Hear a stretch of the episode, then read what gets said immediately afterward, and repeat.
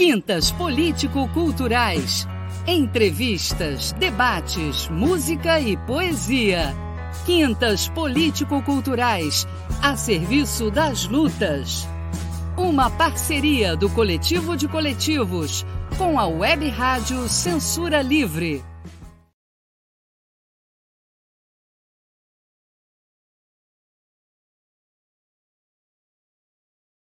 Hoje iniciamos mais uma rodada da série Coletivo de Lutas e de Lutadores, Classistas, Anticapitalistas e Democráticos.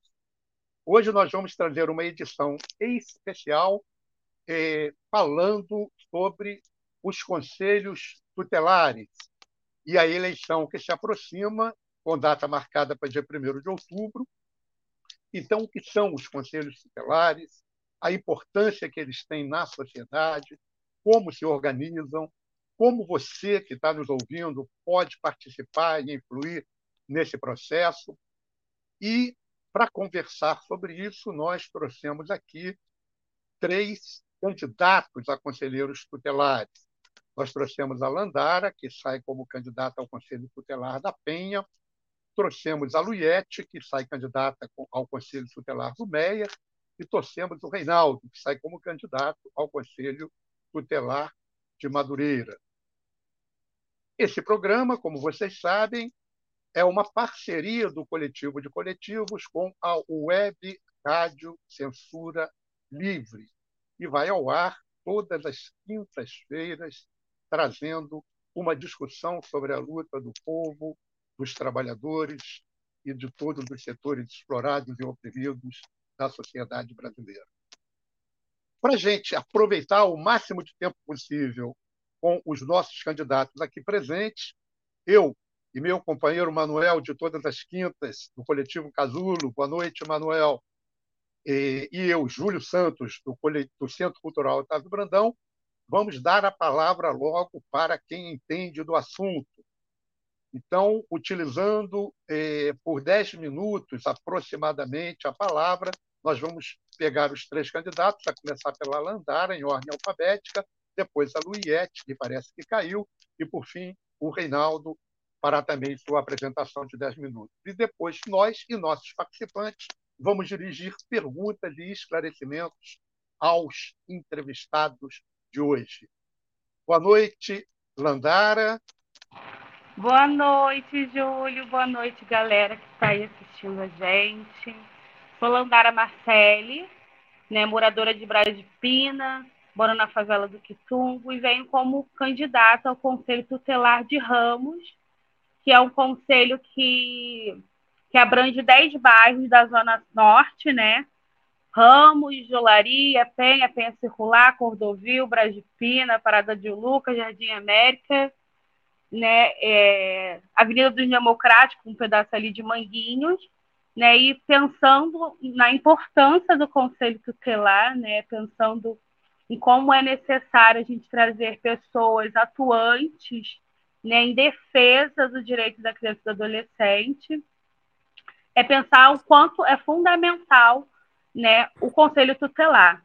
Né, além dele ser um órgão né, que defende, que zela pelo direito da criança e do adolescente, é um órgão que está junto com a comunidade, que está na construção, principalmente nessa defesa e nesse zelamento pela infância e pela juventude, né? Eu já tenho uma trajetória um pouco mais de sete anos trabalhando com criança e adolescente. Sou formada em técnico em química pelo Instituto Federal de Ciência e Tecnologia do Rio de Janeiro, foi no campus Duque de Caxias né, onde atuava junto com o Grêmio, fundei Coletivo Negro, então sempre fui muito atuante junto ao lado da juventude, das crianças ao redor também da comunidade ali na Vila Sarapuí.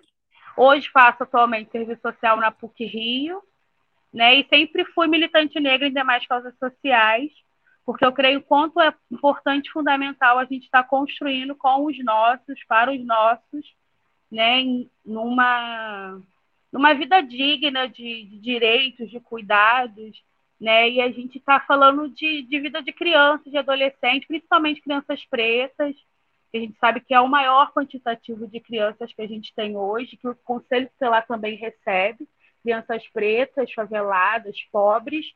Então, a gente está zelando por essa infância, né? E a gente está cuidando justamente do que é nosso, do que é deles, e por isso é necessário ter candidatos progressistas, candidatos que pensam num futuro em prol da juventude, da criança, que nada mais é que a nossa continuidade, né?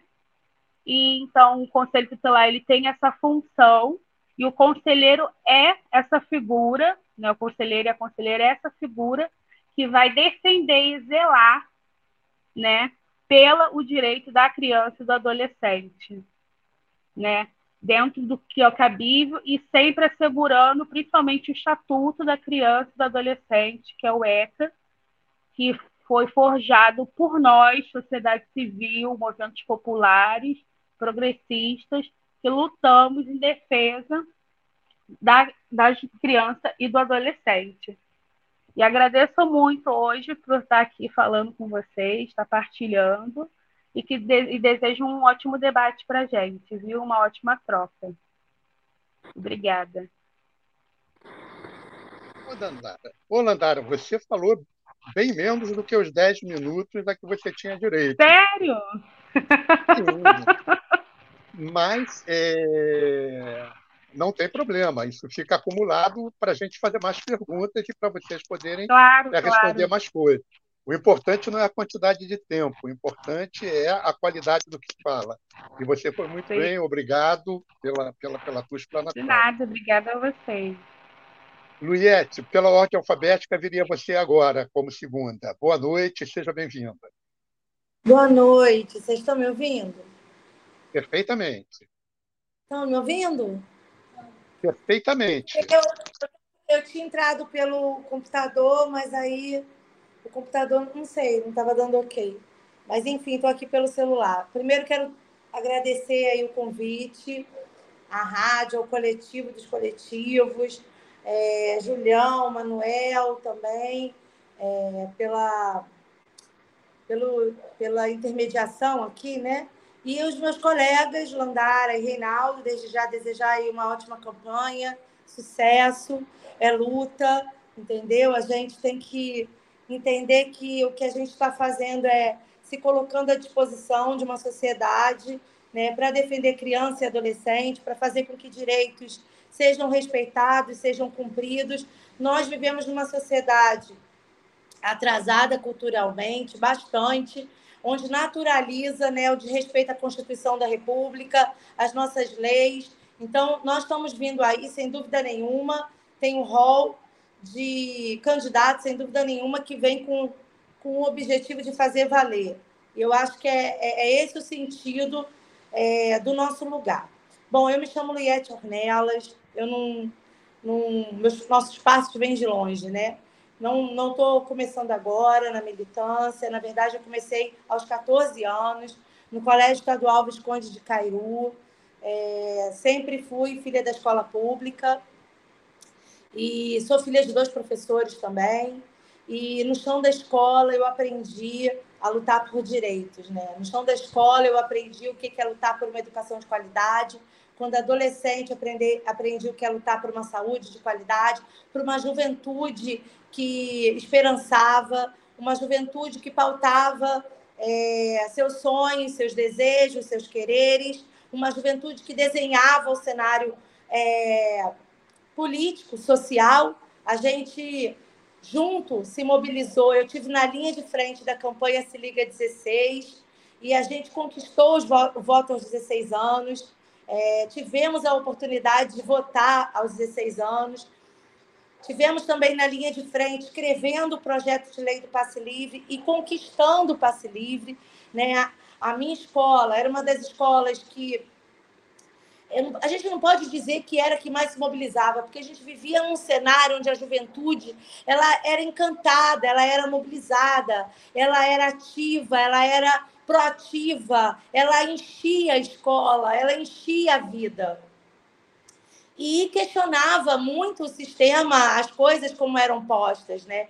Então, todas as escolas, na verdade, forjavam suas lideranças E a gente ali no Cairu, à frente, né?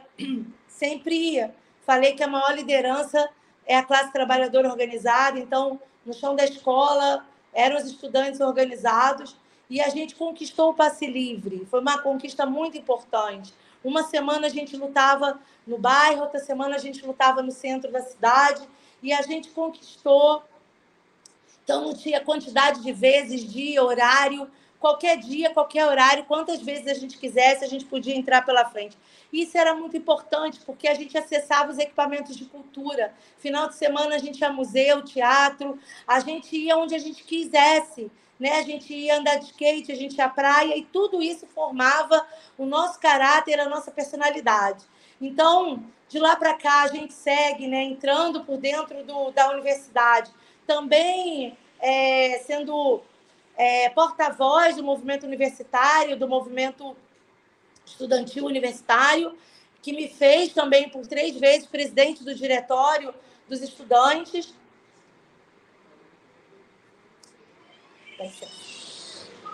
É que o pessoal entrou aqui. É, do diretório, gente, fecha. Do diretório dos estudantes. É, e mas sempre me conectei muito, sendo adolescente, com a luta dos trabalhadores. Então, sendo filha de dois professores, eu segui é, a minha luta, segui é, me conectando.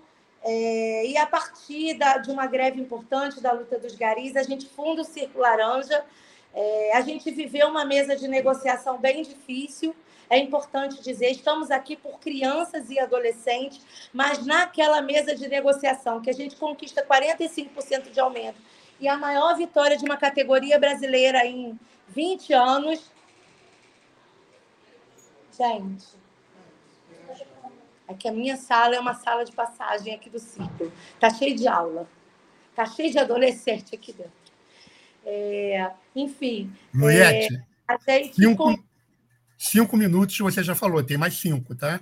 Tá. A gente naquela mesa histórica, o Eduardo Paz fala para gente que é, a luta dos garis é, não podia, era a única coisa que ele pedia, que não se unisse aos professores.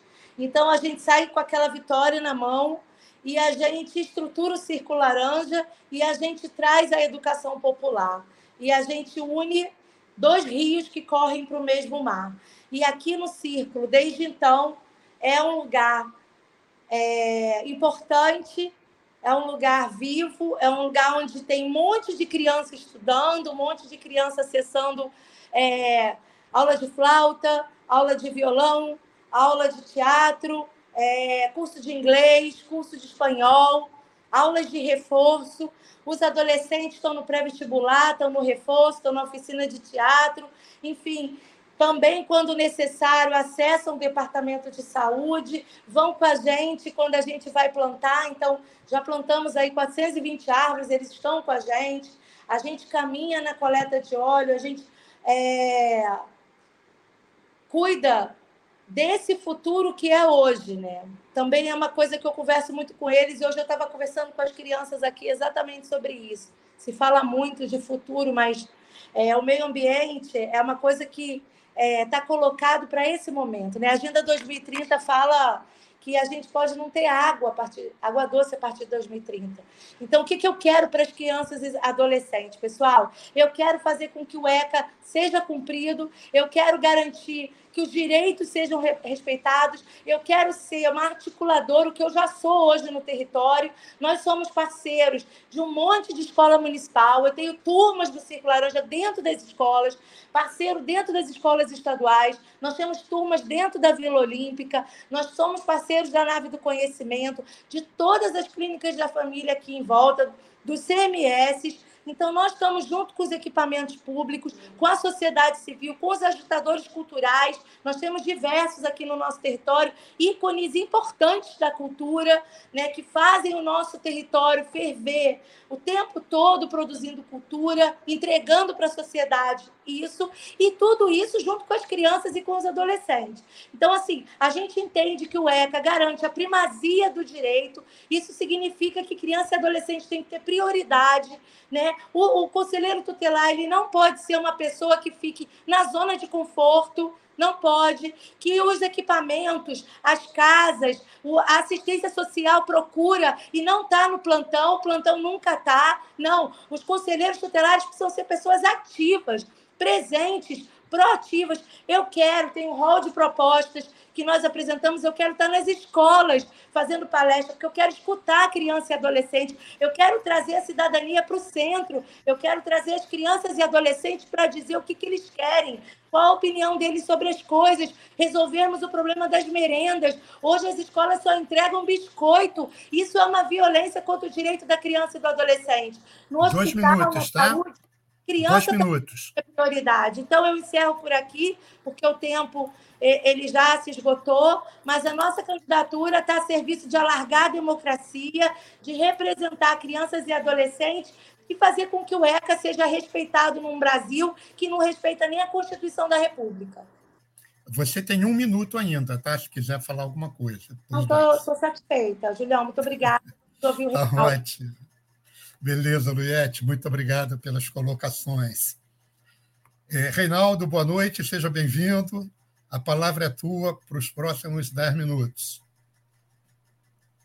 Boa noite, boa noite, Julião, boa noite, Manuel. Landara, Luiete, boa noite a todas. Boa noite também quem está nos acompanhando aí pelo, pelo, pelo Políticas Culturais, né? Quinta-feira, coisa boa. Pessoal, é, primeiramente agradecer aí o espaço, essa oportunidade aí da gente estar tá conversando, fazendo essa roda, sabe? Eu acho que é muito importante para a gente esclarecer as nossas comunidades, né? Porque essa, esse processo de escolha do Conselho Tutelar, ele acaba não tendo muita visibilidade. Então, muito importante um espaço, né, como esse, para a gente poder conversar, para a gente poder esclarecer, e eu acho que isso é muito importante. Mas, é, eu sou Reinaldo, né, sou morador do bairro de Cavalcante, nascido e criado aqui em Cavalcante, zona norte do Rio. Eu me formei em Direito, né? E, e, e a, essa luta, né, pela justiça, eu acho que é uma luta de todos nós. Então esse compromisso ele foi sendo assumido, né, pela nossa vida. E eu acho que para chegar hoje no Conselho Tutelar, né, isso isso é, faz parte de um processo. É um pouquinho da caminhada. Eu comecei muito cedo, né, na nessa, nesse gosto pela, pela participação. Eu não vou nem dizer política, porque a política é a vida da gente, não tem jeito. Mas a participação nos processos, nos acontecimentos. Então, desde pequeno, eu gostava muito de participar como aluno representante e a gente gostava muito de decidir as coisas na sala de aula, né? Decidir junto, chamando os colegas, vamos lá, coisa e tal, coisa, aquela coisa toda. E aí, mais à frente, né, no Colégio Pedro II, é, a gente é, se, se organizou um pouco mais e a gente montou um, uma chapa do Grêmio Estudantil. E ali a gente começou a pensar um pouco mais. Né? Não era só a turma dos nossos alunos ali da, da sala de aula, mas a gente começou a pensar também um pouco o espaço do colégio e a comunidade escolar. E aí esse movimento começou a transbordar. Né? Então, no Pedro II, eu acho que foi uma grande escola para a minha vida, sabe, de formação, de como, como pessoa humana, sabe? Como pessoa humana, poder me formar é, é, na luta social. E ali, como presidente do Grêmio Estudantil, eu pude desenvolver um pouco mais a, a minha formação também e conhecer um pouco mais a caminhada de diversos movimentos sociais, conhecer um pouco mais é, sobre a luta do mundo do trabalho, né? E aí isso eu acho que foi uma grande escola na minha vida. Né? E aí na faculdade de direito é aquela coisa, você está mais focado em se formar, mas tem alguns professores, algumas professoras que vão abrindo horizontes para você. E aí eu me aprofundei um pouco também na pastoral da juventude, que aí a gente se desenvolveu um pouco mais. E aí, depois formado em direito, eu fiquei olhando, eu falei, cara, eu não vou usar gravata nem paletó. Peraí, meu irmão. Tô fora disso. Tô fora disso. Porque quando a gente conhece o Poder Judiciário por dentro, a gente começa a ver que a justiça, na verdade, ela é só é feita para os ricos. E os pobres, eles acabam ficando escanteados. Né? Então, aí foi um momento de decisão. Que aí, realmente, eu fui optar por é, terminar o meu, a minha tese né, de conclusão do curso com os adolescentes na semi-liberdade, e aí pude entrar no CREAD, e aí comecei a desenvolver o meu texto com base nos, nos adolescentes encarcerados, os adolescentes presos, porque regime de sócio-liberdade é uma mentira, é prisão, é cela, é adolescente encarcerado, né? É cheiro de xixi, cheiro de cocô, entendeu? É o espaço horrível que se tem para o futuro, né? Que a gente gostaria de ter para nossos adolescentes no sistema de sócio-educação, é, é, né? O regime de semi-liberdade na Ilha do Governador, né? Lá em Guilherme da Silveira, eu fiquei dois anos estudando esse espaço, né? Dentro dele para poder escrever a minha, a minha conclusão de curso, né? Então, é, Não, realmente. Minutos, tá? Cinco minutos. Obrigado, obrigado. Em cinco eu termino. Então, ali eu pude ter um pouco mais de contato né, com esse adolescente que está sendo, é, na, na máxima forma, é, oprimido pelo Estado, né? Por mais que ele tenha cometido o seu erro ou então tenha vacilado, né? Isso não é um espaço de socioeducação para ninguém, né? Então, muito muito comovido com essa com esse final da faculdade, eu fiz a opção, né, de depois de concluir a faculdade de direito, é, disputar o, o processo de escolha do conselho tutelar. E aí eu acho que o artigo 4 do Estatuto da Criança e Adolescente ele é muito instrutivo.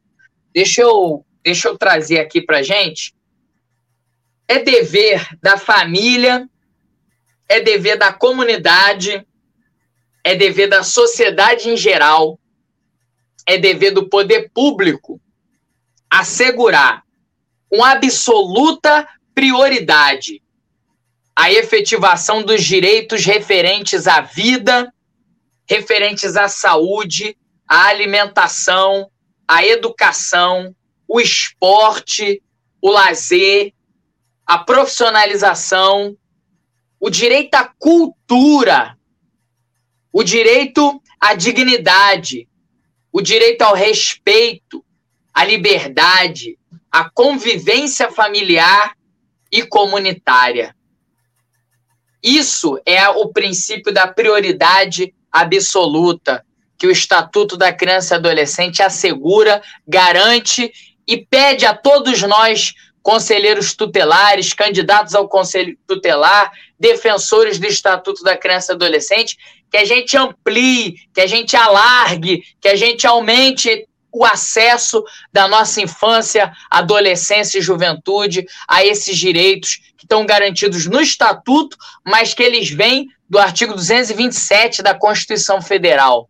Então, cada um, cada uma que está querendo participar desse processo precisa mergulhar de cheio na luta, na defesa dos direitos que o Estatuto da Criança e Adolescente traz, né, que estão ali resumidos nesse princípio da prioridade absoluta no artigo 4 do Estatuto, que são fundamentais para a nossa caminhada. Todo mundo que se compromete com ECA precisa mergulhar nesses direitos e fazer da sua vida a luta né, para defender esses direitos, principalmente daqueles daquelas crianças, daqueles adolescentes e das nossas famílias, né, que estão é, como o espaço é, principal de cuidado, de zelo com essa criança, com esse adolescente, fortalecer nossas famílias, né, das nossas comunidades mais carentes, mais pobres, que necessitam mais né, da nossa defesa. Dois minutos, tá, Reinaldo?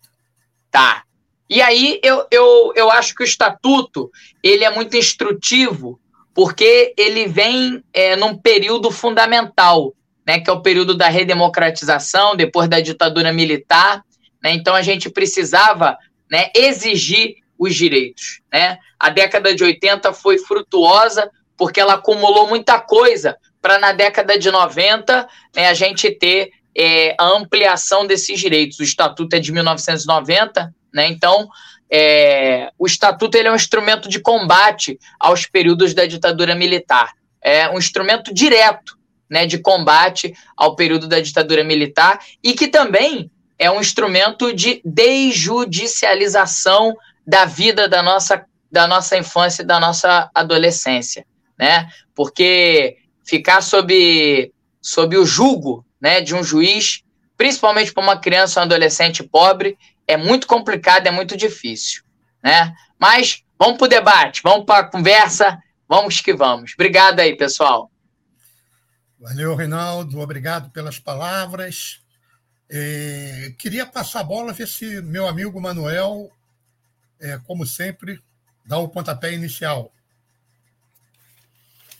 Obrigado, Júlio. É, queria dizer da minha satisfação de contar com três ex-militantes do Washington Steel que hoje estão lutando aí para garantir direitos para as crianças. Né? Eu acho isso muito legal. Aqui na minha cidade, a gente, infelizmente, a maior parte dos conselheiros são ligados a, a igrejas evangélicas, né, neopentecostais, então é bem complicado. E aqui, aí no Rio talvez não seja muito diferente.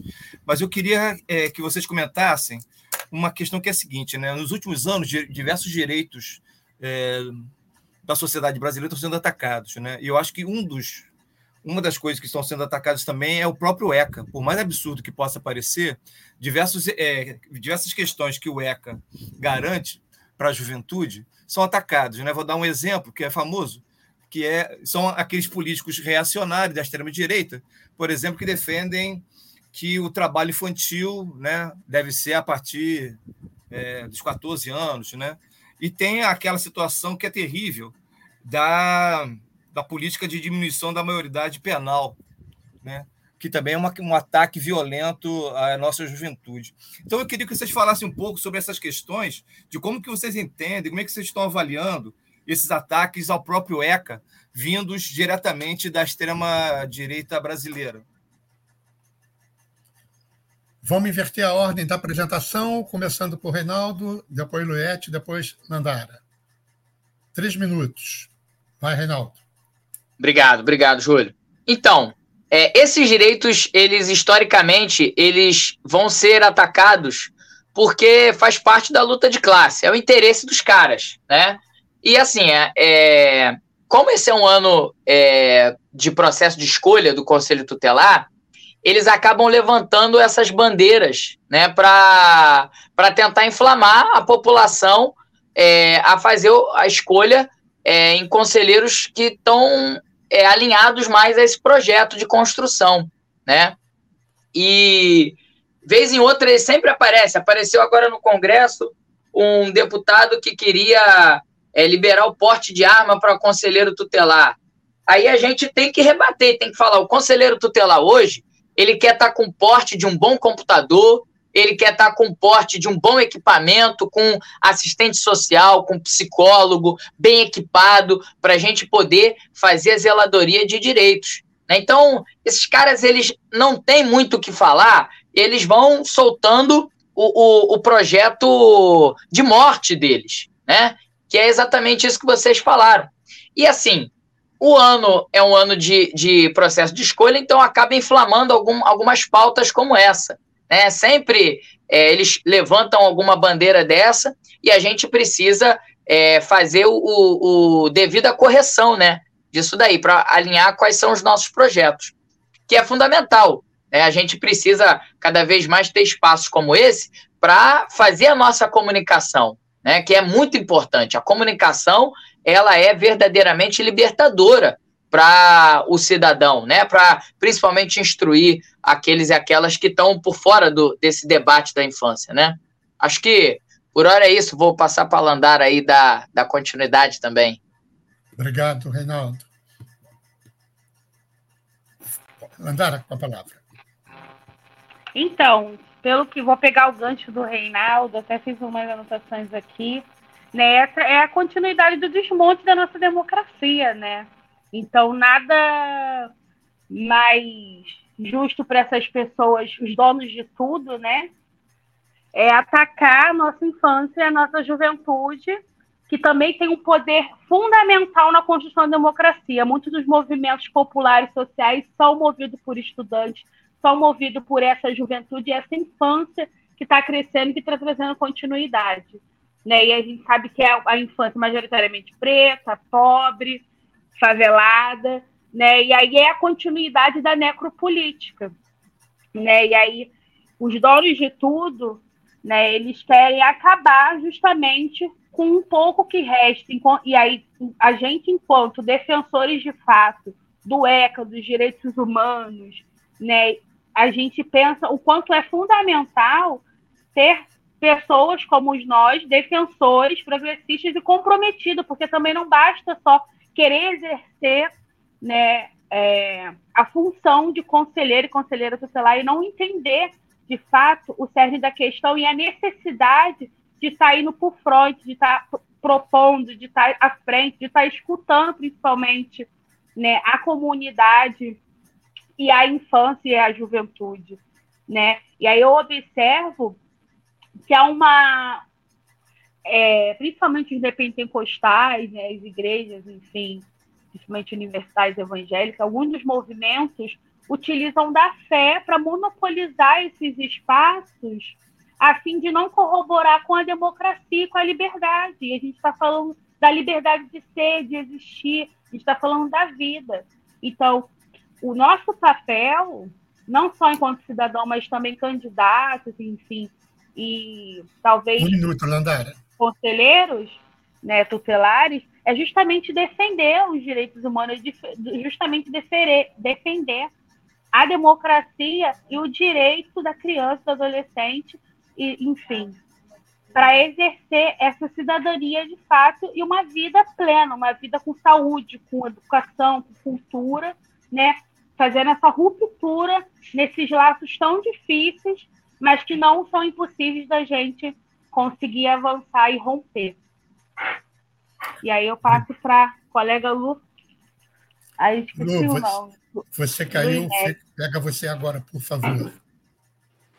Bom, pessoal, eu acho assim. É, primeiro que eu estou sendo candidata para conselheira tutelar e para defender o Estatuto de, é, da Criança e Adolescente, fazer valer o direito de todas as crianças e adolescentes independentemente de classe social, gênero, raça, é, defender todas as crianças e adolescentes. Então, eu gostaria primeiramente de colocar isso aqui, porque eu entendo a necessidade do debate sobre o recorte. Eu acho que é uma coisa, a gente sabe muito bem que quando acontece uma situação como o que aconteceu com o Henri Borel, o EC é atualizado, é, Menino Bernardo, o EC é atualizado, mas acontece com o Tiago e acontece todo dia na favela, e o ECA, ali ele não dá uma resposta àquela, é, essa necropolítica, né? de matar, enfim. E é isso que a gente vê hoje dentro das comunidades. Mas é fundamental a gente afirmar que nós somos candidatos para todas as crianças e adolescentes, porque criança e adolescente está em estágio de desenvolvimento e como o Reinaldo falou, é devido à sociedade, do Estado, dos pais responsáveis, profissionais de educação, profissionais de saúde, né, todos nós, proteger crianças e adolescentes. É, a gente anda muito nas escolas, né? O que a gente pode ver é uma evasão absurda. E ninguém fala nada sobre isso, ninguém faz nada sobre isso. É, eu estudei no Cairu, na época tinha 3 mil alunos, hoje tem mil alunos. Eram todas as turmas, tinham turmas à noite. Hoje só tem três turmas. Eu ando nas escolas municipais e todas as crianças estão analfabetas. Ah, isso é da pandemia. Não é da pandemia. Isso é da aprovação automática do César Maia. E ninguém também faz nada. As pessoas naturalizam viver nessa realidade. Nós estamos dentro da escola pública hoje, municipal, com turmas do Círculo Laranja, alfabetizando as crianças para que elas saiam minimamente alfabetizadas, né? Porque a situação é crítica, é caótica. tanto no ensino fundamental 1 quanto 2.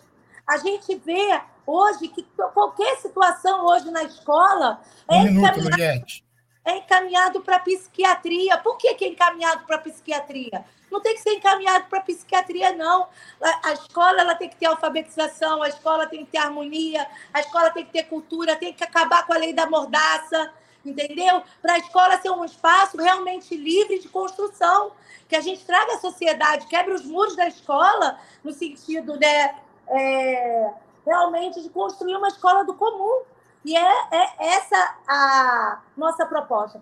Para resumir, nós não queremos apenas estar ali para resolver as demandas que são trazidas pelos conflitos que hoje uma sociedade como a nossa, doente, traz ao conselheiro tutelar, mas ir para o cerne da questão. O que a gente quer é se lançar realmente para estar dentro das escolas, é, garantir a educação em todos os lugares, garantindo formação, discutindo todos os direitos, ouvindo, realmente o acompanhamento da frequência, da qualidade do ensino e atuando diretamente dentro da escola.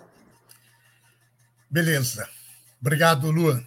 É, vou fazer uma, uma assim, pegando mais ou menos um por onde o Manuel começou, é, embora eu acho que a gente vai precisar depois trabalhar um pouco alguma questão sobre é, a informação é, da, do processo em si, como as pessoas fazem para participar desse processo.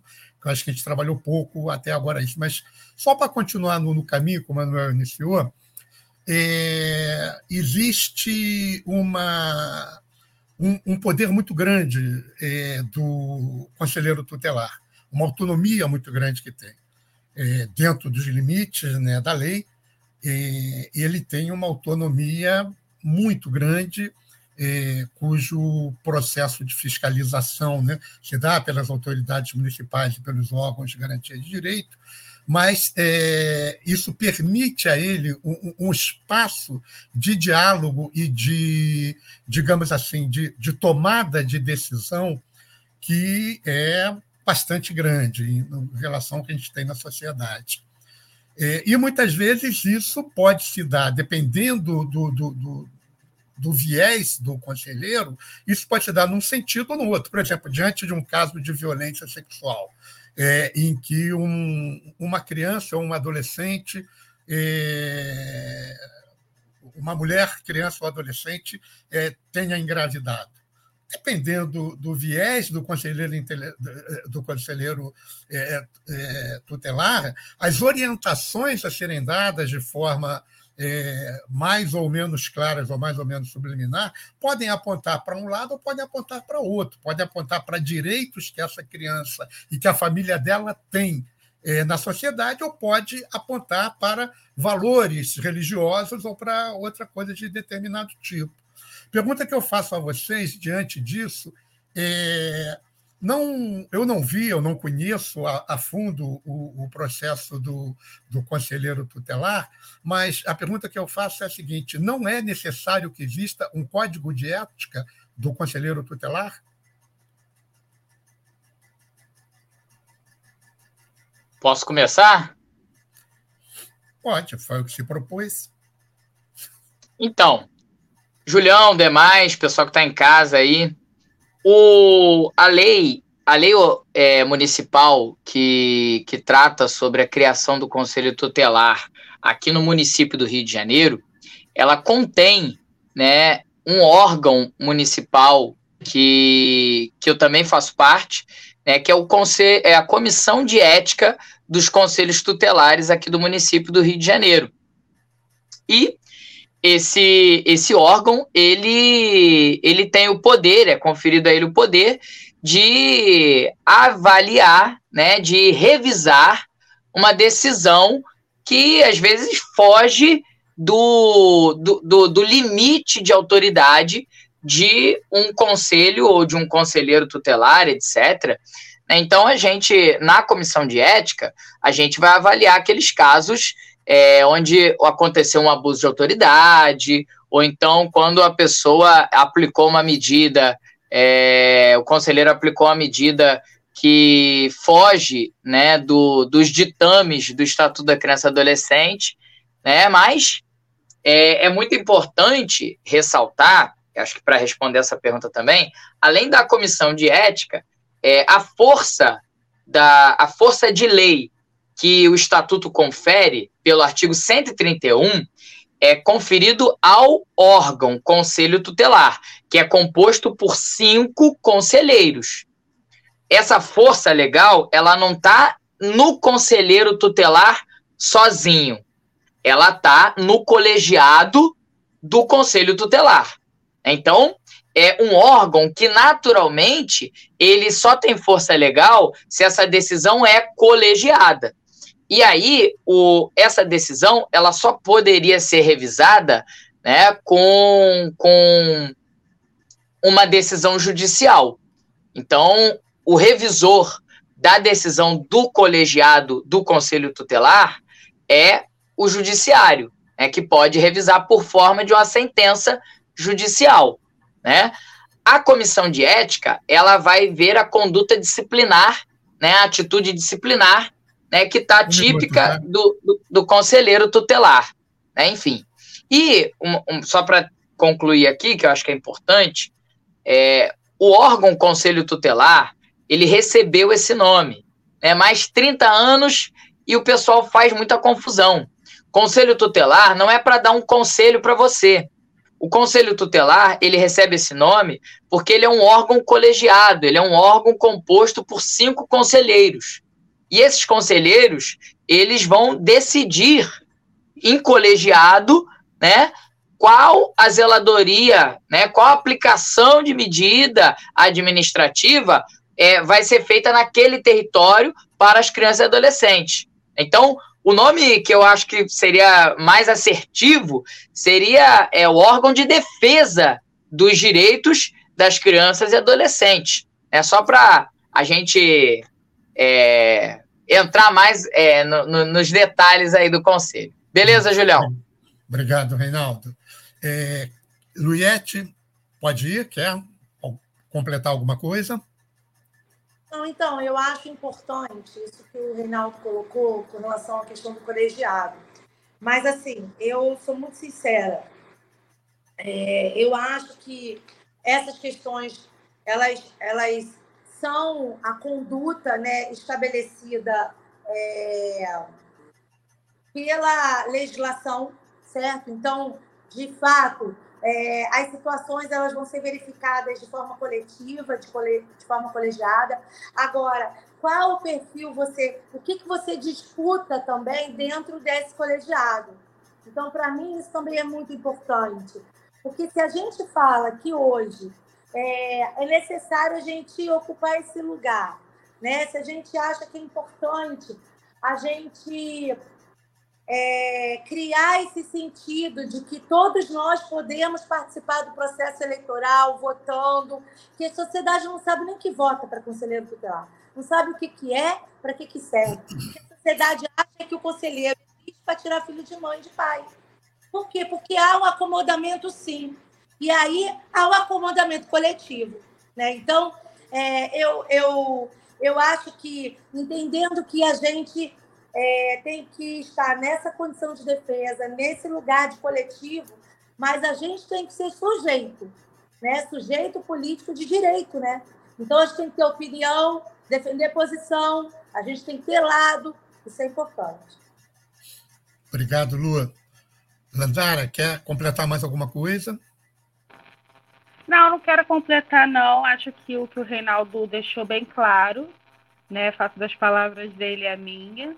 E dizer o quanto o ECA ele é poderoso, que ele trata muito bem disso, né? E a gente tem todo esse respaldo a partir do Estatuto da Criança e Adolescente, né? E acho que é também nossa missão, enfim, e da sociedade como um todo, propagar o ECA, falar sobre ele e como ele é potente, é uma arma forte, né, para, enfim, a nossa construção de cidadania e de democracia.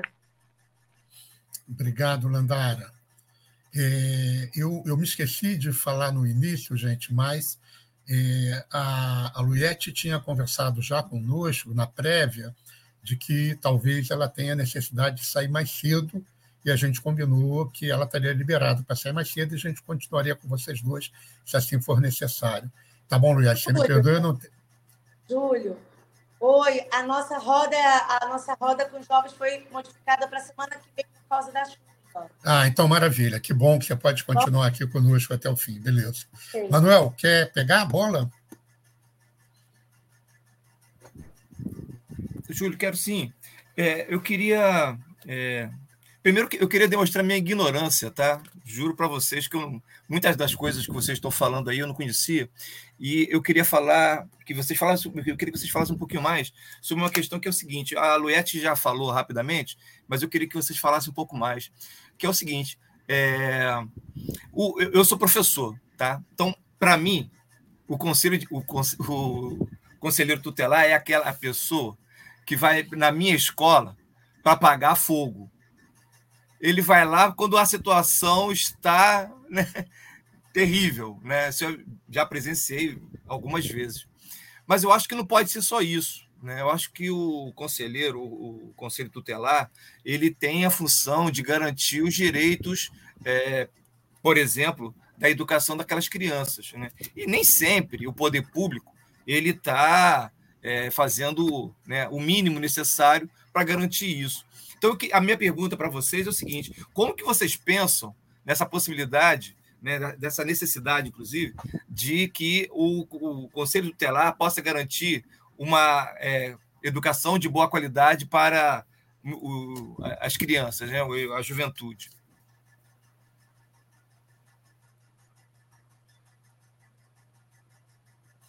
É, vamos, vamos começar por. A Reinaldo já começou.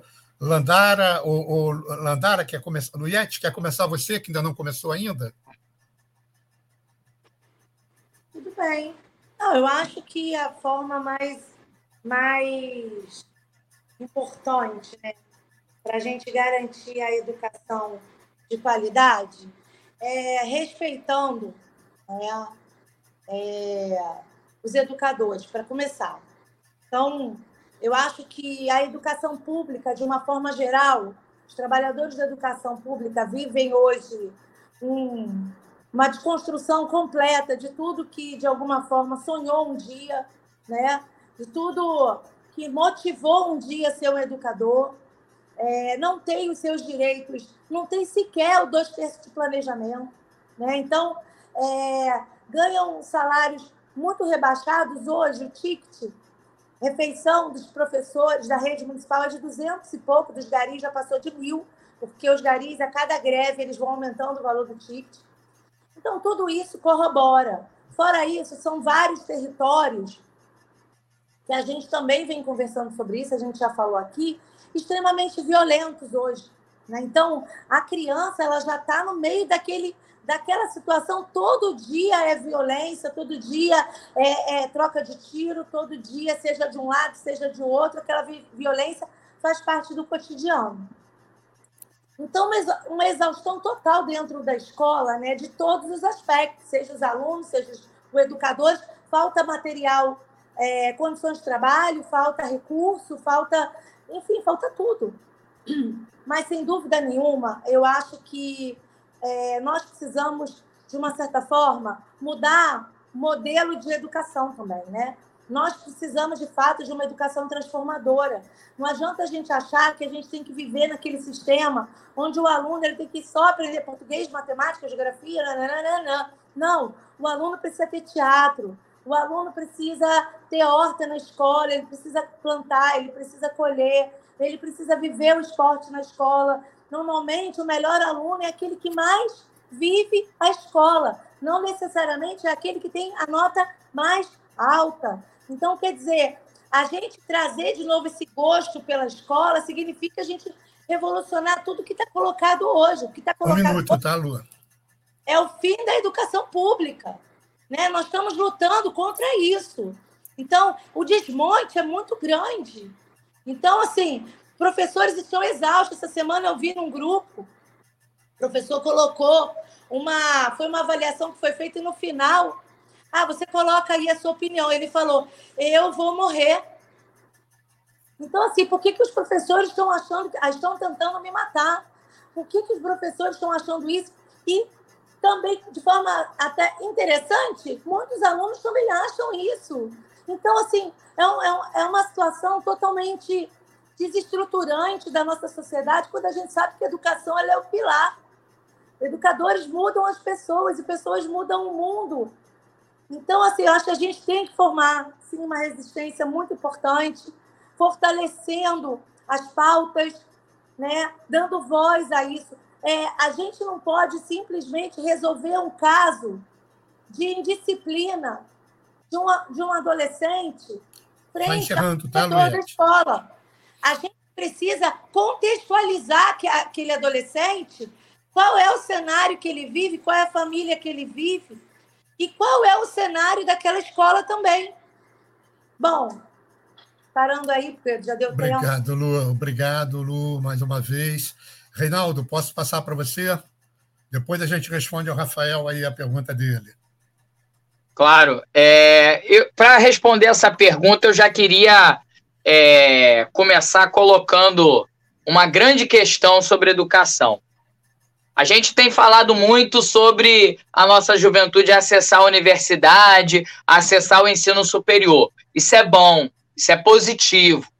Mas eu gostaria de levantar para vocês essa bandeira. Sem o ensino fundamental, sem educação básica, sem alfabetização, não tem menino preto da favela que chegue na universidade, pessoal. Então, é muito importante a gente voltar o nosso olhar e todo o governo, federal, estadual, municipal e nós, conselheiros tutelares, temos autonomia para cobrar esses caras nós precisamos botar a faca no pescoço dos caras mesmo e dizer: nós queremos um ensino fundamental, um ensino básico de qualidade. Porque senão nossas crianças não vão ser alfabetizadas no tempo certo, nossas crianças não vão crescer e se desenvolver, e depois lá na universidade vai fazer o Enem, não vai tirar nota para passar para universidade nenhuma. Aí não adianta nem universidade pública, nem privada porque não tem a formação de educação no tempo certo, não alfabetizou, vai ficar para trás. O funil é apertado, vocês sabem muito melhor do que eu sobre isso. Luiete já explicou isso daí, sabe? Já falou bastante sobre isso. Landara conhece isso de cabo a rabo. Mas eu estou dizendo para vocês que a gente tem que olhar um, um, um olhar especial à formação do ensino fundamental. E aí, primeira coisa que a gente tem que fazer, nosso compromisso eleitos como conselheiro tutelar é a gente olhar o orçamento municipal para criança e adolescente, o OCA. O Conselho Tutelar, vou pegar o estatuto de novo, artigo 4 A gente tem que ir lá no artigo 4 não vou sair dele hoje. O artigo 4 o inciso, é, parágrafo único, a linha C. Preferência, a criança e adolescente tem preferência na formulação e na execução de políticas públicas. Olha só. Então, educação é preciso a participação do conselheiro tutelar na, na hora de decidir para onde que vai o dinheiro. O dinheiro do município para educação, o conselheiro tutelar tem que estar tá lá quebrando o pau para dizer que é preciso investir na educação pública para nossa criançada. E educação pública é professor ganhando um salário digno, é a criançada tendo aula. Tem que ter aula, não adianta ir para a escola e não ter professor. Como é que vai para a escola e tem tempo vago? É preciso ter aula. Então a escola tem que manter o quadro de professores, tem que ter merenda boa para nossa criançada, tem que comer bem, se alimentar bem, tem que dormir bem, tem que estudar bastante. Então, para a nossa educação melhorar, é preciso investir na educação pública de qualidade, o orçamento para criança e adolescente na educação. A gente precisa se debruçar nisso. Todos os conselheiros precisam estar envolvidos nessa participação. E aí não importa se é de esquerda, se é de direita, todo mundo tem que estar comprometido com isso, porque é a nossa criançada. Obrigado, Reinaldo. Landara? Eu concordo muito com o que o Reinaldo falou, que a Luiete também falaram, né? E, e, pensando na pergunta do, do Manuel, é justamente isso, é tirar também esse estigma de que o conselho ele vai lá só para apagar fogo. Não, a gente vai para o front, a gente está do lado da escola, a gente está do lado da educação pública de qualidade, né? A gente tem que construir um diálogo concreto com as escolas. Então, não é só o conselho ser acionado quando o circo está pegando fogo, é ser acionado para estar tá lá, para estar tá falando com as famílias, para estar tá falando com, os, com a comunidade escolar interna e externa. É também ter a escuta. Muitos desses profissionais não são escutados, não são ouvidos. E nada mais justo do que a gente também abrir os nossos ouvidos para escutar. A gente tem um papel importantíssimo também de garantia de direito e de cidadania. Né? A gente, é, um dos grandes orçamentos das pastas é da criança e, da, e da, dos adolescentes. Né? É um dos, uma das grandes partes orçamentárias. Então, nada mais é necessário os conselheiros e conselheiras estar comprometidos e estar atuando, de fato, para essa garantia de uma educação pública de qualidade de ensino. É estar no front, é estar do lado, é estar falando, é estar articulando com as escolas do bairro, né? e não silenciando e não ficando no, no comodismo. É, de fato, bater de frente com as instâncias né, governamentais né, que exercem todo esse poder capital e que faz essas distribuições, né? E aí é, é isso é chamar, enfim, a galera para estar tá junto e a gente também se colocar a dispor dessa comunidade. Eu acho que a gente tem esse papel, né? Porque nada mais necessário que nós, conselheiros tutelares, vestimos a camisa do ECA, vestimos a camisa da criança, do adolescente, em defesa de uma boa qualidade de vida. Beleza, Landaro, obrigado. É, nós vamos caminhar para o intervalo da rádio agora. Só queria dar boa noite ao pessoal que está chegando aí. É, Nelson, Cristina, Rafael, é, Antônio é o nosso companheiro da rádio aqui. Bom, e aí é, depois a gente vê mais na volta. E a gente vai pegar também duas perguntas que tem dos nossos participantes para a gente conversar um pouquinho sobre elas.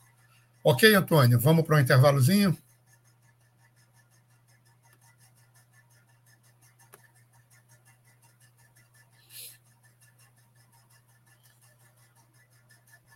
Para manter o projeto da Web Rádio Censura Livre de uma mídia alternativa, buscamos apoio financeiro mensal ou doações regulares dos ouvintes, de amigos e parceiros, já que não recebemos recursos de grandes empresas, políticos ou partidos. Seja um apoiador regular e ouça o agradecimento no ar durante as edições dos nossos programas. Sua ajuda é muito importante para nós. Enviamos prestação de contas mensal aos nossos apoiadores temos uma vaquinha virtual permanente. Anote o endereço virtual apoia.se barra CL Web Rádio. apoia.se barra CL Web Rádio. Saiba mais sobre a emissora no WhatsApp 21 96553 8908. Web Rádio Censura Livre. A voz da classe trabalhadora.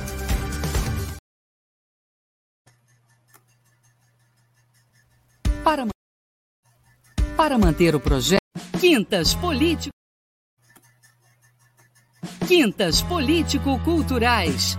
Entrevistas, debates, música e poesia. Quintas Político-Culturais, a serviço das lutas. Uma parceria do Coletivo de Coletivos com a Web Rádio Censura Livre.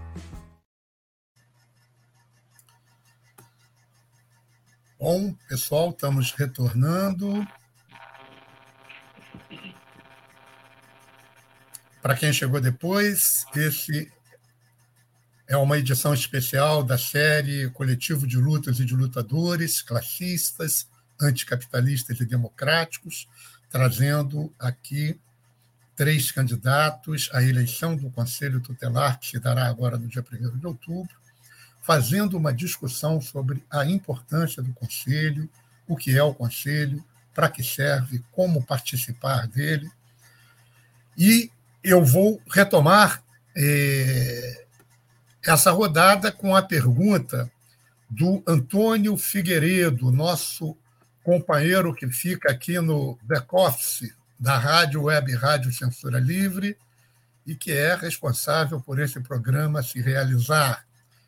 O Antônio ele faz a seguinte pergunta: entre 1 de janeiro e 22 de agosto deste ano, a região metropolitana do Rio de Janeiro contabilizou pelo menos 24 crianças e adolescentes mortos por armas de fogo, segundo o Instituto Fogo Cruzado.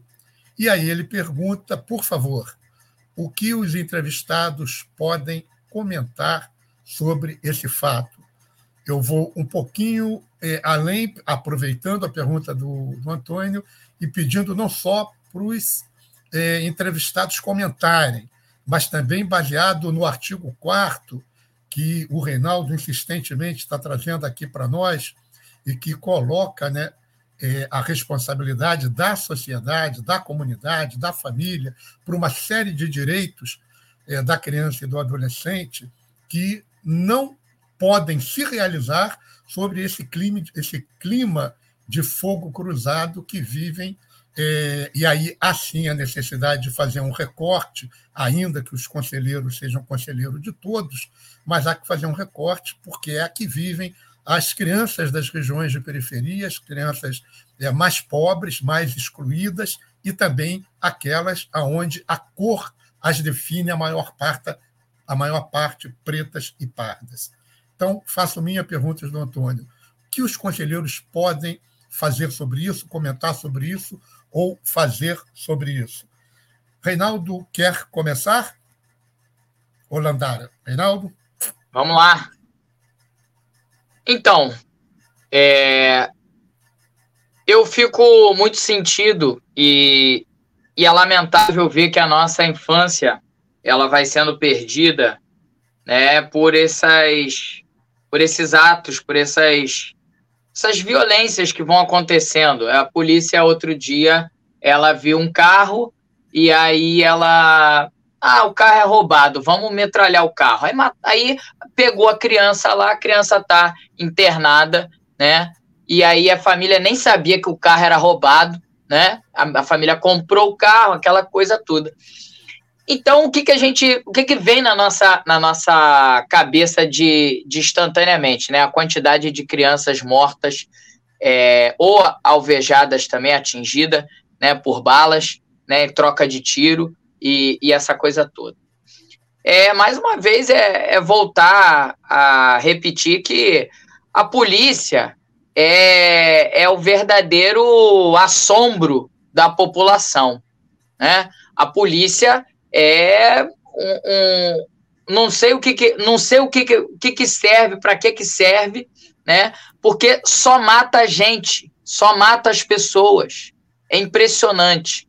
Eu fico assombrado é, o despreparo ou, ou o preparo específico para matar gente pobre, preta, favelada. É impressionante isso.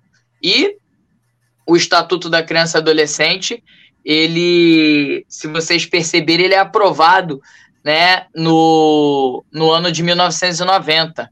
Logo em seguida, a gente tem a retaliação ao Estatuto da Criança e Adolescente. A gente tem a chacina da Candelária.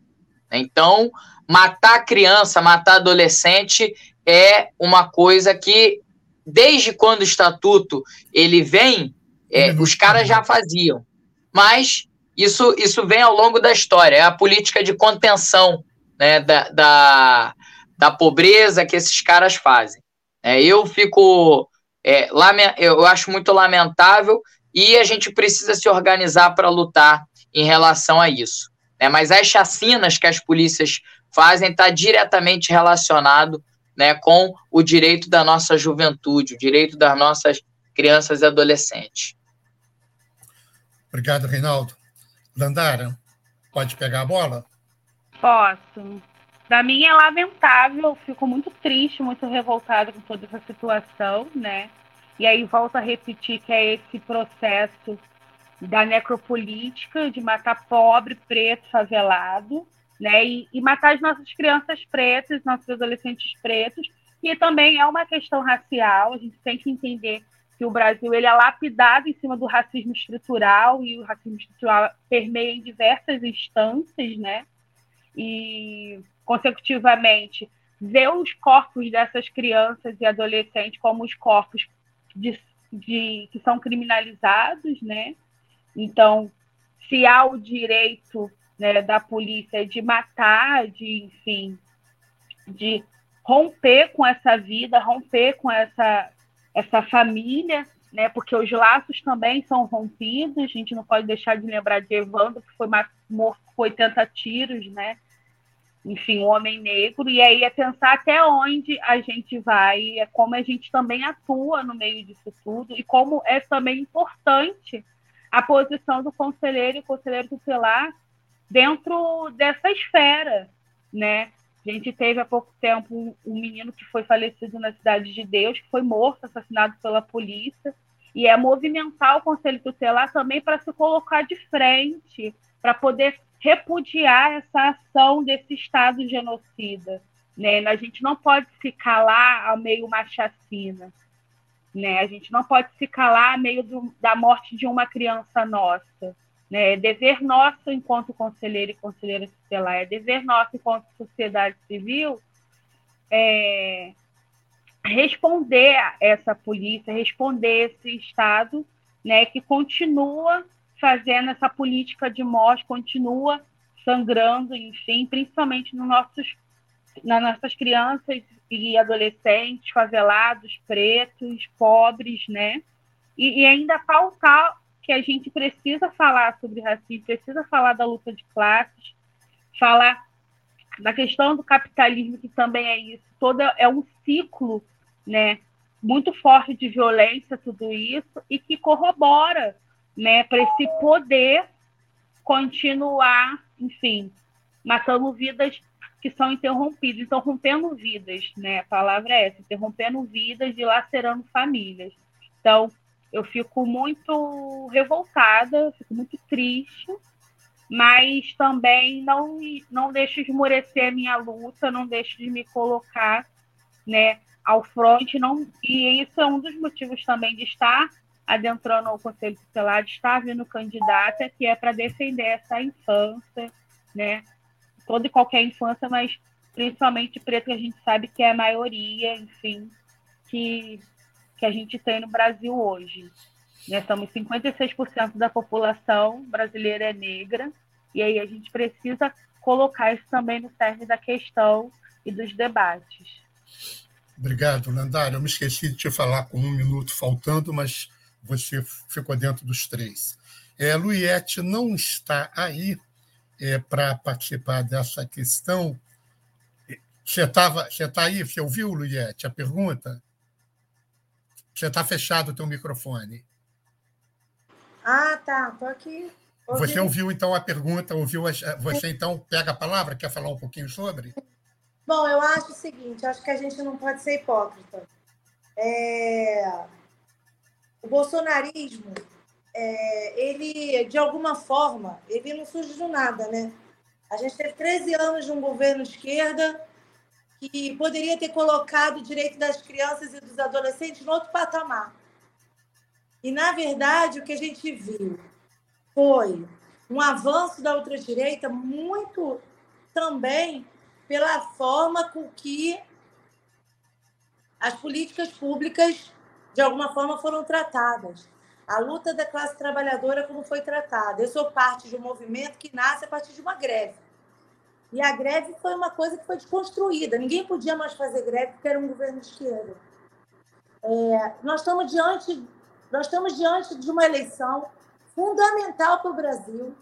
Né? Nós lutamos barbaramente para tirar esse genocida que não se incomodou com criança, adolescente, idoso, com a vida humana, certo? A gente lutou muito para a gente ir para o mínimo de situação de é, condição da gente partir de alguma coisa. E aí a gente vê o bolsonarismo se organizando no Brasil inteiro, né? É, se preparando para, inclusive, passar nas provas. Eu fiz parte de plataformas nacionais de debate na prévia das provas e o informe da maioria dos lugares era que eles estavam se organizando em vários territórios para ocupar o Conselho Tutelar. Qual a finalidade do bolsonarismo ocupar o Conselho Tutelar? Qual a finalidade do neoliberalismo? um minuto. Um minuto.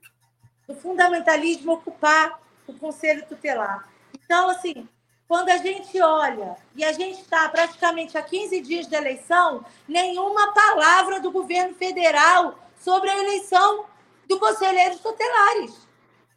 Nenhuma palavra do governo estadual e do governo municipal. Nada nos meios de comunicação.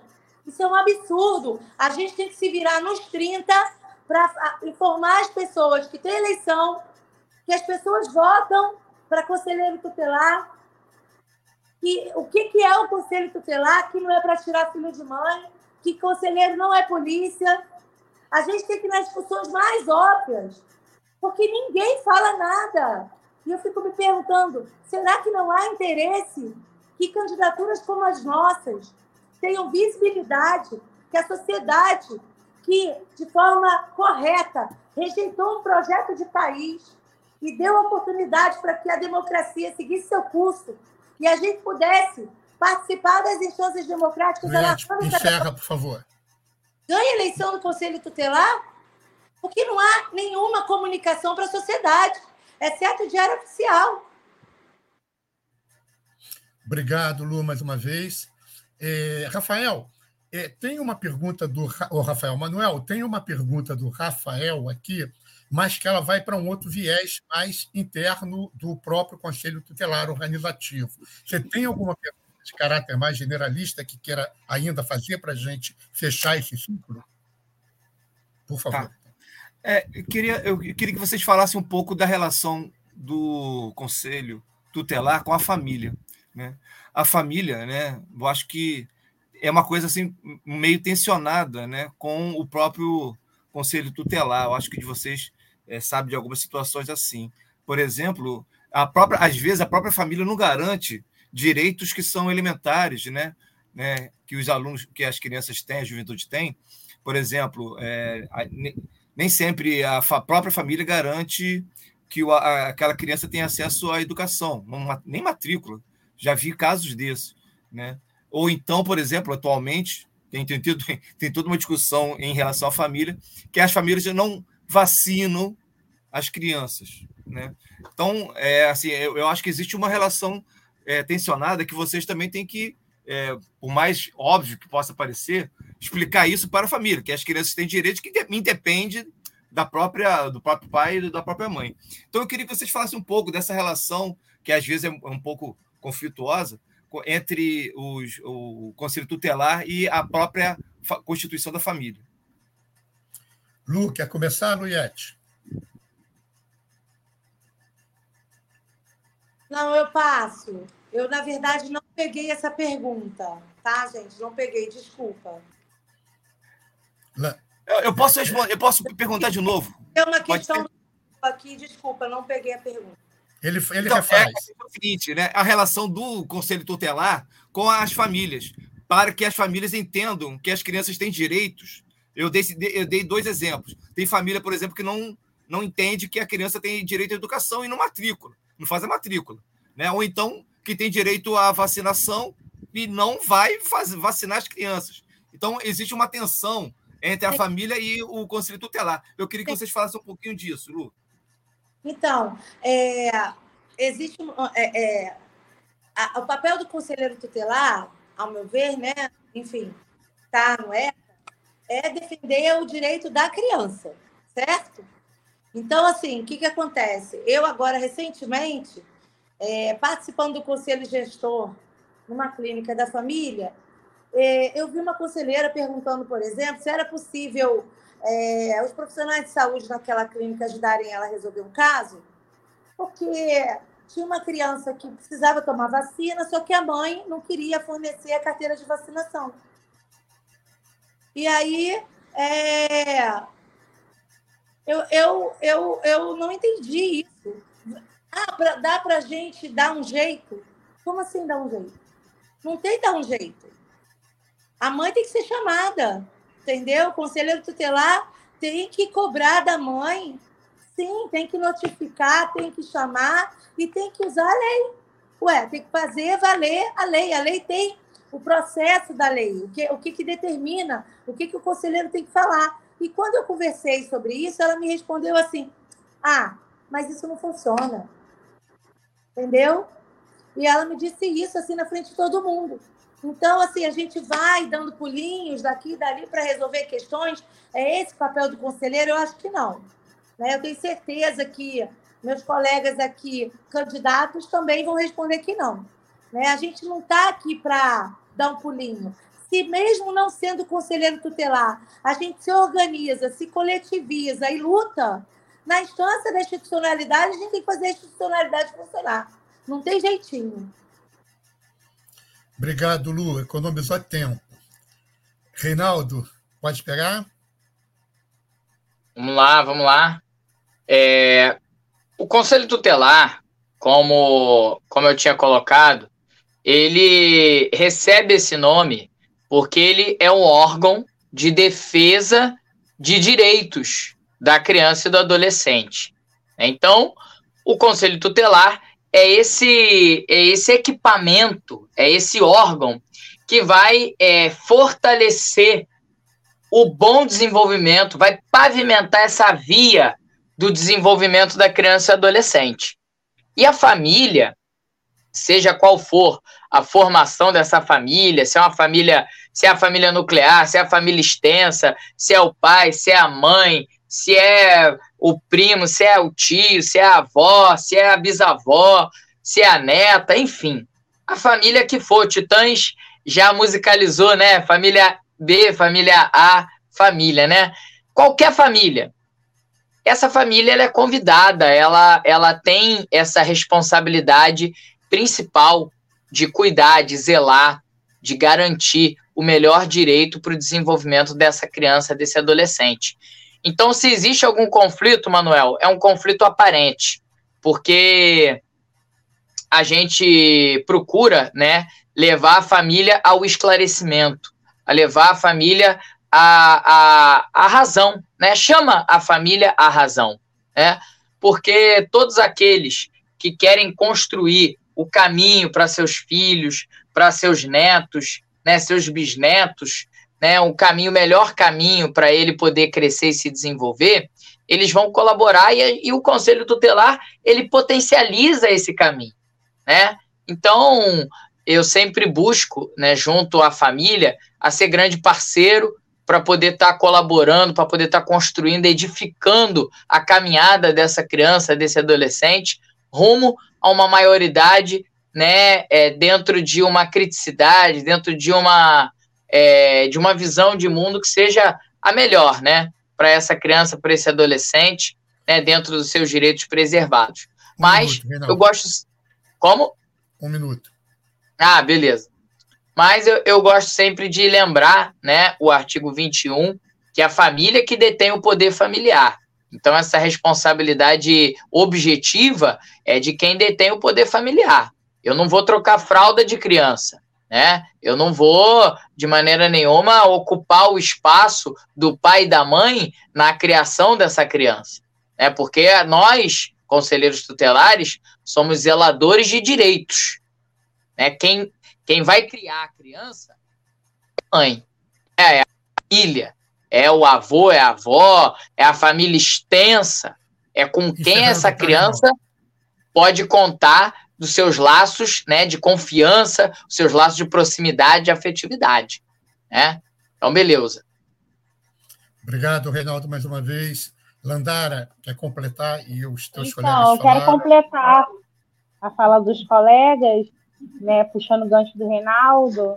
A gente tem no ECA, né, que, como eu disse, é uma grande arma potente do conselheiro e do conselho tutelar. A gente tem no artigo 136 que um dos deveres da nossa é, é, profissão é aconselhar né, os pais e responsáveis acerca das demandas que vêm, né? E muitas das vezes não a gente às vezes acha que o pai é perverso, a mãe há essa perversidade em alguns responsáveis, sim, mas é também falta de orientação. Então, é como o Reinaldo disse, a gente está pavimentando um caminho, né, para essa criança, para esse adolescente poder caminhar com qualidade, com seus direitos assegurados, né? E nada mais justo a gente trazer essa família, seja ela extensa, biológica, por forma adotiva, né? Trazer essa família também para esse dever, que é dever dele, dessa família também, né? E aí a gente orienta, a gente designa né, para alguns para alguns programas familiares, psicológicos, né? E aí vai estar tá tudo isso discriminado no artigo 129 do ECA, né? Que são as medidas que são aplicáveis a esses pais, né? De matricular o seu filho na escola, na creche, enfim. Lá no ECA vai estar tá discriminado essa execução, né? Esse encaminhamento para esse responsável. Né? A gente sabe que há pais perversos, não estou dizendo que não há, assim, há responsáveis perversos, mas há responsáveis que também não têm a orientação de como pavimentar né, o caminho para os seus filhos. Né? E como o Reinaldo disse, a gente não vai trocar fralda, o ECA a gente não vai cuidar da criança, a gente zela pelo direito, né? a gente zela pela a defesa do direito um minuto, Landara. E é isso, acho que conseguir fechar bem, a gente está num papel de assegurar o direito da criança e do adolescente. Diga, Lua. O pessoal veio me chamar aqui dizendo que eles resolveram fazer porque parou a chuva e tal. Então, Você... lá me esperando. Você não quer, em dois minutos, dar um tchau para o pessoal e falar suas considerações finais? Dois minutos, que vai ser para cada um dois minutos. É importante é, chamar a atenção da sociedade que é importante participar desse processo. Nós precisamos alargar ao máximo a divulgação sobre esse processo. Precisamos mostrar que somos candidatos, que temos lado, né? o lado das crianças e dos adolescentes, o lado da democracia, o lado da garantia de direitos, que vamos estar realmente comprometidos com o fazer, né? nos colocando na linha de frente, não esperando, tendo uma, um mandato reativo, né? mas um mandato proativo e de encontro às questões, evitando que as questões elas se deem, muitas das vezes até por falta de conhecimento. Então, se a gente está o tempo todo na linha de frente, com um mandato proativo, transparente, prestando conta para a sociedade, trazendo a sociedade, mobilizando a comunidade, o entorno, os equipamentos, fazendo parceria com as ONGs, com os movimentos sociais, com certeza a gente vai reduzir um muito Oi? Um minuto. Não, tudo bem, então, é isso. vamos que vamos. Obrigado, Luiete, pela tua participação. Obrigado Beijo, pela tua participação Desejo... e boa sorte na campanha. Desejo sucesso aí para vocês, entendeu? Vamos fazer as coisas acontecer. Não adianta fazer campanha com medo, pessoal. Não adianta ficar com receio o tempo todo das coisas. Existe um, um, um, uma legislação eleitoral que também é muito complicada e mais na frente vamos precisar discutir isso, certo? É inadmissível uma campanha, né, onde uh, a gente obrigado. pode, por exemplo, ter o apoio da sociedade civil para financiar as candidaturas, mas aí a gente faz um panfleto, a gente gasta um dinheiro e Lu, temos que eu tenho que passar, eu tenho que passar para os outros dois, senão eles não tá vão bom, falar. Valeu, pessoal, um, um abraço. Beijo, um abração, obrigado, querida. É, Landara e Reinaldo, eu queria que em dois minutos vocês respondessem sim ou não a uma pergunta do Rafael e fizessem as considerações finais de vocês. O Rafael ele pergunta o seguinte: são poucos conselheiros e poucos CTs. Os três candidatos se comprometem a lutar pela ampliação desse quadro? Rapidamente, sim ou não, e faz as considerações finais de vocês. Sim. Sim, Rafael, Landara, nós comprometemos. Landara, é, começa agora o Reinaldo, que foi quem, ter, quem foi o último na abertura do programa. Reinaldo, fala agora primeiro.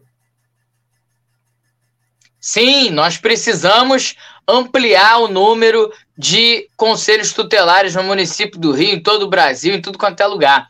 Porque o Conanda ele determina que cada 100 mil habitantes haverá um conselho tutelar. Então, por exemplo, no meu território, eu estou funcionando aqui com, com, com a população que seria para oito conselhos tutelares. Então não há trabalho que funcione corretamente, né, que dê para atender a demanda da população de forma adequada, né, se você está funcionando um único conselho no lugar de oito conselhos tutelares. E o poder público está economizando, né? Porque é menos gente batendo na porta para reclamar dos direitos da nossa criançada. Então, isso é muito importante, ampliar o número de conselhos tutelares. Mas agradecer dizer que no dia 1 de outubro a gente vai às urnas, vamos escolher nossos conselheiros tutelares. É muito importante, você que não sabe onde votar, você precisa né, é, escolher, é, verificar no seu título de eleitor. Se você não tem o título de eleitor, você vai no seu último boletim de voto para ver tua zona e sessão atualizada. Porque tem gente que tem título de eleitor lá da antiga e aí vem o número errado. Entendeu? Você precisa atualizar no site do TSE para saber onde é que é a sua zona e a sua sessão eleitoral. Muito importante isso, porque os uhum. lugares de votação do Conselho Tutelar, eles são diferentes, às vezes, do lugar onde você vota na eleição tradicional. Então, você precisa acessar o aplicativo ou buscar na tua zona e tua sessão eleitoral qual escola municipal você vota no conselho tutelar. Isso é muito importante, senão você vai votar no lugar errado, você não vai conseguir votar. Tá certo, pessoal? Então é preciso buscar. Tem os aplicativos, provavelmente o pessoal deve botar esses links em algum lugar para vocês acessarem. No dia, leva o documento com foto, tá bom? Para você poder votar. E todos aqueles que têm título de eleitor, leva também para ajudar a. Encerrando, Reinaldo.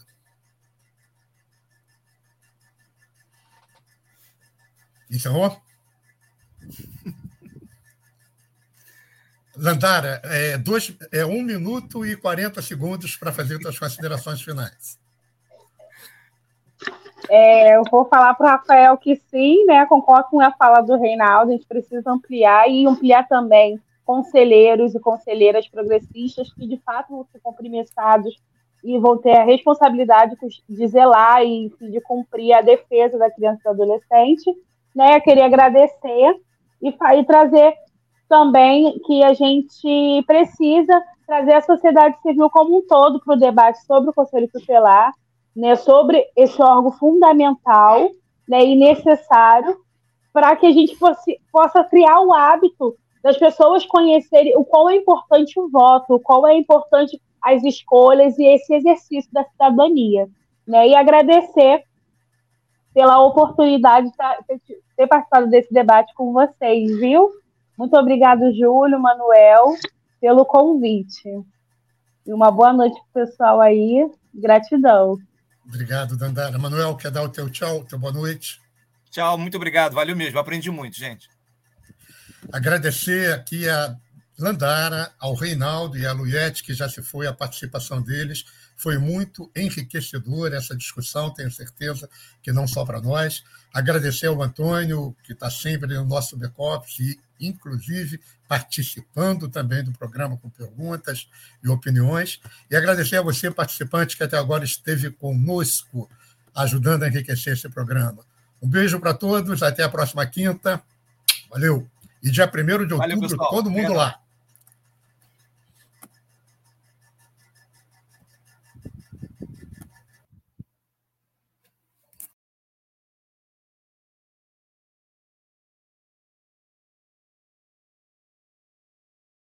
Quintas Político-Culturais. Entrevistas, debates, música e poesia.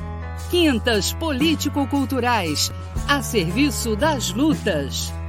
Uma parceria do Coletivo de Coletivos com a Web Rádio Censura Livre. Acompanhe a programação da Web Rádio Censura Livre no site www.clwebradio.com no aplicativo exclusivo para ouvir rádio no celular, tablet e Smart TV. A emissora também está no Rádiosnet, um dos maiores aplicativos para esta finalidade, na nossa página no Facebook e no canal da emissora no YouTube. Acesse o nosso canal escrevendo youtube.com barra C barra Censura Livre. Tudo junto.